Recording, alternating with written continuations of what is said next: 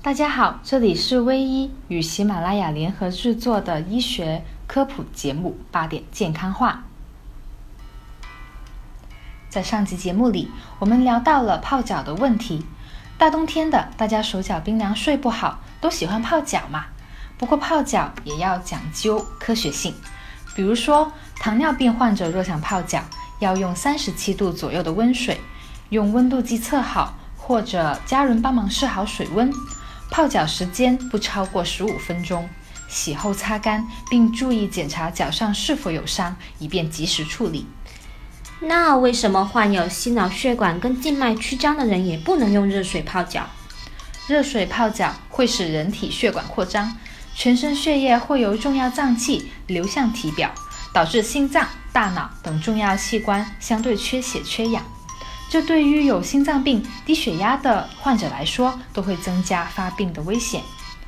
对于静脉病患者来说，热水泡脚会加重血液淤积，会导致下肢动脉扩张，更多的动脉血液进入下肢。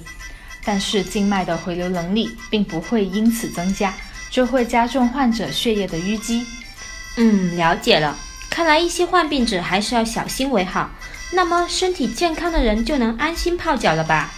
饭前饭后人群空腹或过饱者，热水泡脚都会影响消化功能哦。这个我知道，饭前泡脚会抑制胃液分泌，而饭后血液集中到消化道。如果马上泡脚，血液加速循环，分散到其他部位，会造成胃部供血不足、消化不良。所以我都是晚上睡觉前泡一泡的。对的。另外有三类人也不适合泡脚：孕妇、婴幼儿和热性体质者。体质的不能泡热水，我知道。患孕妇不能泡脚，我也知道，因为热水刺激血液循环，有可能会导致子宫缺氧缺血，出现流产迹象。